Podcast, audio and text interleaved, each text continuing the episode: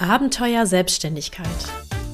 Dein Podcast für fantastische Websites, die nicht nur gut aussehen, sondern dir helfen, dein Business auf smarte Weise voranzubringen.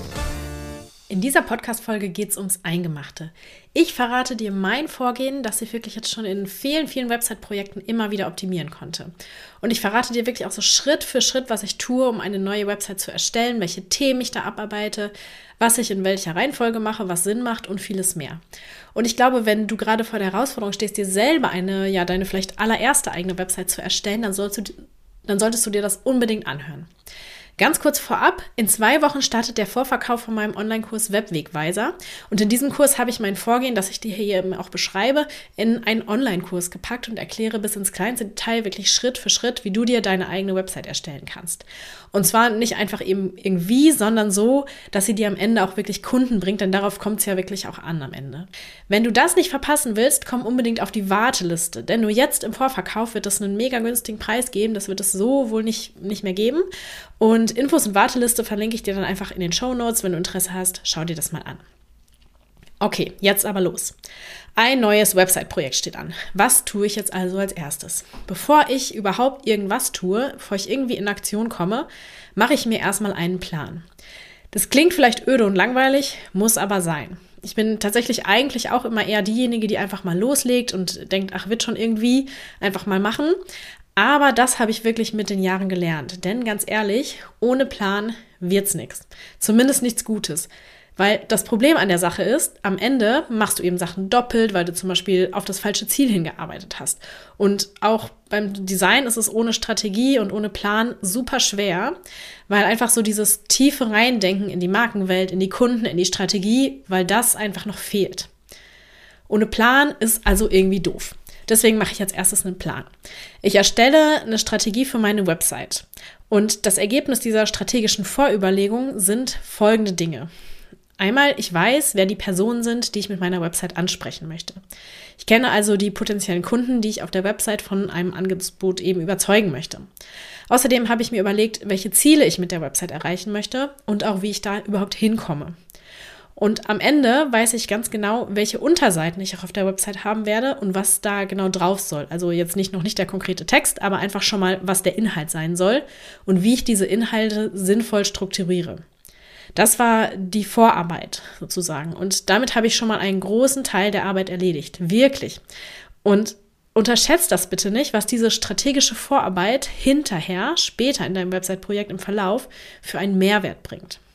Ich weiß nicht, ob du diese Geschichte vom äh, Holzfäller kennst, der seine Axt nicht geschärft hat. Ich weiß jetzt auch nicht mehr so genau, wie sie geht, aber es ist auf jeden Fall nicht gut gelaufen für ihn mit seiner stumpfen Axt. Und unsere Axt ist jetzt durch diese Vorplanung sozusagen total scharf und wir können richtig loslegen. Okay, die Strategie haben wir abgehakt. Mein nächster Schritt ist es dann, die Technik vorzubereiten. Ich buche erstmal ein Hosting-Paket. Falls dir der Begriff Hosting nicht sagt, für deine Website brauchst du einen Webspace, auf dem du eben diese Website ablegen kannst, damit dann jeder zu jeder Zeit Zugriff darauf hat. Und das macht eben ein Website-Hoster für dich. Dann installiere ich eben in diesem Hosting-Paket WordPress. Und wenn du mir schon länger folgst oder zuhörst, weißt du bestimmt, dass ich alle meine Websites mit WordPress erstelle und WordPress ja vor allem so für seine Erweiterbarkeit liebe und dafür, dass es trotzdem, trotz dieser äh, Möglichkeiten, auch für Anfänger gut zu handeln ist. Zur Technikvorbereitung gehört auch, alle Standardeinstellungen vorzunehmen und die Erweiterungen, die ich eigentlich immer so nutze, also so mein Standard-Set, hinzuzufügen. Dann habe ich ähm, ja so ein Standard-Setup, auf dem ich aufbauen kann. Und mein nächster Schritt ist es, mein Webdesign zu erstellen. Also jetzt geht es wirklich ins Design. Das bedeutet, ich überlege mir zunächst, welche Farben, Schriften und welche Bildsprache ich auf der neuen Website verwenden will. Ich habe da den Prozess mittlerweile tatsächlich ziemlich optimiert und arbeite da eigentlich mit einem äh, ja, Style Guide. Und in diesem Style Guide sieht man ganz viele verschiedene Elemente, zum Beispiel Überschriften, normalen Text, Buttons, Galerien, Preisblöcke, eben alle möglichen Elemente, die später so auf der Website vorkommen können. Und darauf wende ich dann meine Vorstellungen vom Design an. So kann ich immer schon äh, vorab sehr gut einschätzen, wie alles auch zusammen wirkt. Ich würde mal sagen, der Schritt Design ist jetzt hier noch nicht abgeschlossen, denn natürlich gehört zum Beispiel das Layout der einzelnen Seiten und vieles mehr auf der Website auch dazu. Aber ich habe hier jetzt schon mal eine gute Basis gelegt. Und jetzt gehe ich dann aber auch vom Design dazu über, die Inhalte anzulegen. Dazu lege ich dann zuerst fest, wie Header und Footer, also die Kopfzeile und die Fußzeile, die auf jeder Seite, auf jeder Unterseite der Website gleich sind, aussehen sollen. Ich lege die benötigten Seiten an und auch mein Hauptmenü. Und dazu geht es auch nochmal zurück zu dem, was ich mir zu Anfang zur Strategie überlegt habe. Denn hier habe ich mir ja auch überlegt, welche Seiten ich brauche, welche Inhalte diese Seiten haben und alles, was daraus folgt. In diesem Schritt lege ich dann für jede Seite ein Layout an, die diesen Inhalt, den ich mir vorher überlegt habe, gut präsentieren kann. Denn ich weiß nicht, wie es dir geht, aber ich finde ja nichts schlimmer, als wenn eine Website einfach nur immer so ein, so ein schönes Bild oben drüber ist sozusagen und dann einfach ein mega langer, langweiliger Text darunter. Der Text kann sogar vielleicht gut geschrieben sein, aber wenn das eben schon so ein langer Text ist, wenn man das schon so auf den ersten Blick sieht, das ist, das will man einfach nicht lesen. Und ich finde, da muss man heute auch schon mehr machen und die Inhalte wirklich so aufbereiten, dass man sie auch gerne liest. Also gut strukturieren, optisch ansprechend darstellen und mit, wenn möglich, auch mit Bildern und Grafiken unterstreichen. Hier kann ich meine Idee vom Design dann auch nochmal vertiefen, indem ich zum Beispiel wiederkehrende Stilmittel verwende. Es könnte zum Beispiel sein, dass ich vermehrt mit Linien und Rahmen arbeite, mit farbigen Flächen, Hintergrundmustern und so weiter. Da gibt es natürlich viele verschiedene Möglichkeiten. Okay, wir haben in unserem fiktiven Projekt jetzt schon eine ganze Menge geschafft. Wir haben bereits unsere Strategie geplant, die Technik vorbereitet, uns ein Webdesign überlegt und das Layout der einzelnen Seiten entwickelt. Das war schon ganz schön viel bisher, aber glaub mir, wenn man da so strukturiert und Schritt für Schritt durchgeht, wie ich das mittlerweile mache, geht es viel einfacher, als wenn man planlos mal hier ein bisschen, mal da ein bisschen was macht. Und das ist auch eben genau der Grund, warum ich mein System, das ich mir über Jahre erarbeitet habe, jetzt in einen Online-Kurs gegossen habe. Ich möchte, dass es auch eben für dich als Anfängerin möglich ist, deine Webseite nach so einem erprobten System zu entwickeln, damit du einfach auch eine Aussicht auf Erfolg hast mit deiner Webseite und, und am Ende da nicht irgendwas steht, das ja gar nicht so ist, wie du das wolltest und nicht richtig funktioniert und du deshalb lieber vielleicht gar nicht erst deinen Kunden zeigst. Das wäre natürlich sehr, sehr schade. Wenn du das für dich auch möchtest, also Schritt für Schritt durch diesen Dschungel, ja, Dschungel geleitet zu werden und da direkt professionell rangehen möchtest, dann trag dich unbedingt auf die Warteliste zum Vorverkauf ein. Der startet ja in zwei Wochen und dann verpasst du es nicht. Jetzt, nachdem ich all das schon gemacht habe, fange ich an, meine Texte zu schreiben. Also aus den Stichpunkten, die ich mir in der Strategieplanung notiert habe, meine Website-Texte zu schreiben. Warum mache ich das erst jetzt?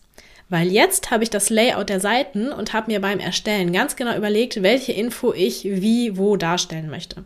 Und dadurch weiß ich jetzt ganz genau, wo ich welchen Text mit welchen Informationen brauche und kann den wirklich passgenau für diese Stelle schreiben. Außerdem kann ich jetzt beim Schreiben der Texte auch nochmal meine Vorüberlegungen zu meinen Wunschkunden zur Hand nehmen ähm, und alle Infos, die ich mir überlegt habe. Das hilft mir, die Texte so zu schreiben, dass sie eben auch genau für diese, für diese Menschen sind und für diese Menschen eben auch passen. Und ich glaube, das ist nochmal so ein ganz eigenes Thema, weil das ist auch sehr umfangreich, so Texten fürs Web. Da könnte ich eventuell auch nochmal eine eigene Folge zu machen. Kannst mir ja mal schreiben, wenn dich das Thema interessieren würde, dann plane ich das mal in einer der nächsten Podcast-Folgen ein. Jetzt habe ich in unserem Projekt echt schon einen ganz großen Batzen der Arbeit erledigt und die Website sieht auch schon richtig nach was aus. So langsam merkt man, wird es was. Und dann kommt da ein Thema um die Ecke, das viele tatsächlich fürchten, und das ist der Datenschutz. Das ist irgendwie so ein unangenehmes Thema, weil man irgendwie immer das Gefühl hat, ja, mit einem Bein schon im Knast zu stehen oder so. Und wenn man was falsch macht, dann kann es auch direkt teuer werden, weil dann komische Anwälte kommen und einem teure Abmahnungen schicken. Und ich gebe zu, dass das für jemanden, der zum ersten Mal eine Website erstellt, gar nicht so einfach zu durchblicken ist, weil man manchmal erst so ein paar technische Dinge verstehen muss, um überhaupt verstehen zu können, was Datenschutz überhaupt bedeutet. Ich werfe hier mal so beispielhaft das Stichwort Cookie-Banner in den Raum. Das sind diese nervigen Pop-ups, die du quasi auf jeder Website erstmal wegklicken musst, bevor du da irgendwas lesen kannst. Und um diese Cookie-Banner zu verstehen, um zu verstehen, ob du jetzt auch sowas brauchst und wenn ja, was da drin stehen muss, was das bedeutet, musst du natürlich erstmal wissen, was überhaupt zum Beispiel ein Cookie ist. Was du hier bestätigst oder ablehnst und äh, was das auch bedeutet für deine Website. Das ist ein sehr umfassendes Thema, das Thema Datenschutz, zu dem ich auch noch mal eine eigene Folge machen werde. Ich möchte dir aber an dieser Stelle eins mitgeben. Ich möchte dir an dieser Stelle aber eins mitgeben. ja, beim Thema Datenschutz muss man sich erstmal reinfuchsen. Das ist nichts, was man mal eben so in fünf Minuten, ähm, ich sag mal, auf einer Arschbacke absitzt. Man muss sich erstmal reinfuchsen, ein paar Dinge verstehen und dann entscheiden, was man machen muss. Aber die Prinzipien, die dahinter stecken, sind im Prinzip einfach und das Vorgehen letztendlich meistens auch gleich. Datenschutz ist also kein Hexenwerk und auch du kannst dich da sicher fühlen, wenn du dich da reingearbeitet hast. Diese Hürde haben wir in unserem Projekt jetzt auch noch genommen und jetzt kannst du dir schon mal ja, eine Flasche Sekt aufmachen oder womit du gerne auf deine neue Website anstoßen möchtest. Denn jetzt gehst du online. Du machst deine neue Website für jeden zugänglich und teilst und zeigst sie überall, wo du kannst. Diesen Schritt darfst du nicht vergessen zu feiern, denn wenn du alle diese Schritte vorher hinter dir hast, dann hast du richtig was geschafft. Eine Sache möchte ich jetzt aber zum Abschluss noch anmerken. Denk bitte dran, dass deine Website ja leben sollte. Bitte schieb den Gedanken an die Website jetzt nicht irgendwie in die allerletzte Ecke deines Gehirns, sondern schau, dass du regelmäßig überprüfst, ob zum Beispiel noch alles aktuell ist und ob alles noch dem entspricht, wofür du stehst und was du anbietest. Denn es ist zum Beispiel nichts ärgerlicher für einen Kunden, als wenn er vor verschlossener Tür bei dir steht, weil du zum Beispiel vergessen hast, die Öffnungszeiten auf deiner Website anzupassen. Sieh es auch vielleicht so ein bisschen als Chance. Deine Website ist nicht in Stein gemeißelt. Sie entwickelt sich weiter mit dir und deinem Business. Du hast ein neues Angebot, super. Leg schnell eine neue Seite an, präsentiere es der Welt. Und das kannst du ja jetzt auch wirklich einfach machen, weil es die Basis schon gibt und du sie selber erstellt hast, du sie also so gut beherrschst, dass das für dich wirklich kein Problem mehr ist. Ich hoffe, dieser Einblick in mein Vorgehen bei meinen neuen Website-Projekten hat dir geholfen und gefallen. Wenn du jetzt denkst, dass das total Sinn macht und du gerne auch nach so einem erprobten System vorgehen möchtest, dann habe ich ja vorhin schon erwähnt, schreib dich auf die Warteliste zum Vorverkauf. Den Link findest du in den Show Notes. Übrigens, falls dir dieser Podcast gefällt, würde es mich mega freuen, wenn du dir kurz fünf Sekunden Zeit nimmst und mir eine 5-Sterne-Bewertung auf deiner Podcast-Plattform gibst. Das hilft mir total, noch mehr Selbstständige mit meinen Website-Tipps zu erreichen. Und wenn du jemanden kennst, für den diese Folge vielleicht auch interessant sein könnte, teile sie natürlich auch super gerne über den Teilen-Button. So, das war es für heute. Ich hoffe, du konntest aus dieser Folge ganz viel für dich und dein Website-Projekt mitnehmen. Und ich würde mich mega freuen, wenn du mir dazu auch noch ein Feedback gibst. Entweder zum Beispiel über eine Bewertung auf deiner Podcast-Plattform oder indem du mir direkt eine E-Mail schreibst an podcast.meilenweit-webdesign.de. Das kannst du übrigens auch super nutzen, wenn du eine Frage hast, die du mir stellen möchtest rund ums Thema Business Website. Kannst du mir schicken, damit ich sie dann in einer meiner nächsten Podcast-Folgen beantworten kann. Ich möchte ja nicht so allein vor meinem Mikro sitzen, sondern das Ganze lebt ja auch von deinem deinem Input. Deswegen würde ich mich da sehr, sehr freuen. Danke fürs Zuhören. Ich freue mich, wenn du beim nächsten Mal wieder dabei bist. Deine Julia.